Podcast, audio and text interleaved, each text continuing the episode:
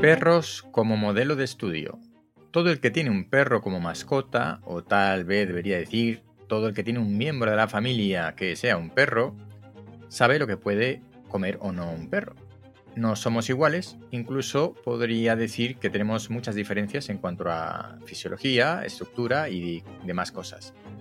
Sin embargo, un nuevo estudio publicado recientemente indica que los perros podrían ser un buen modelo de estudio para enfermedades que padecemos los humanos.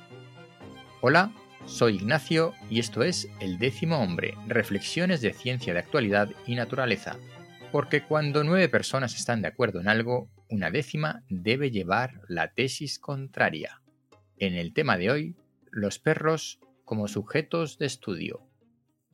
Sin duda, las limitaciones del uso de primates y monos para la experimentación científica en relación al avance de la medicina son un problema hoy en día. Y la problemática es doble. Por un lado, las consideraciones éticas por parte de los animalistas y por otro lado, la dificultad de criar monos para la experimentación, como por ejemplo para las vacunas. Parece claro que los perros no servirían como modelos para determinadas cuestiones, precisamente para las vacunas, pero podría ser útil para el desarrollo de fármacos que luego se pueden adaptar al uso humano. Lo que no tengo claro es que el perro, por mucho más alejado que esté del Homo sapiens en comparación con el macaco, sea aceptable como animal de experimentación por su cercanía como mascota o como individuo de la unidad familiar, algo que en España ya es una consideración de norma legal. Mi sensación ante el análisis publicado en relación a la utilización de perros como sujetos de estudio para enfermedades y fármacos eh, de interés humano me parece más una declaración de intenciones que una realidad. Y no lo digo ya por las cuestiones empáticas hacia los perros, sino por las grandes diferencias metabólicas y médicas entre nuestras razas.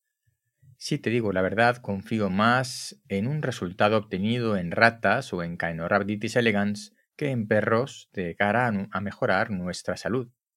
Esta frase quizás un poco extrema, pero me permite recordarte que hablé de nuestros queridos gusanos elegans en el episodio número 16 y que te recomiendo que le eches un vistazo. Por otro lado, y después de haber eh, planteado este tema para el décimo hombre de hoy, ha salido un artículo científico en el que mm, se ha visto que un parásito en perros puede ayudar al desarrollo de fármacos en relación a la inmunología de las personas.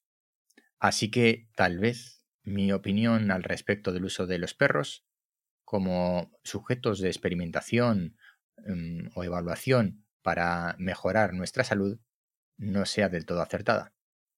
La referencia, como siempre, en las notas del programa. Si no estás suscrito, suscríbete ahora. Si estás en YouTube, dale a la campanita. Esto es El décimo hombre.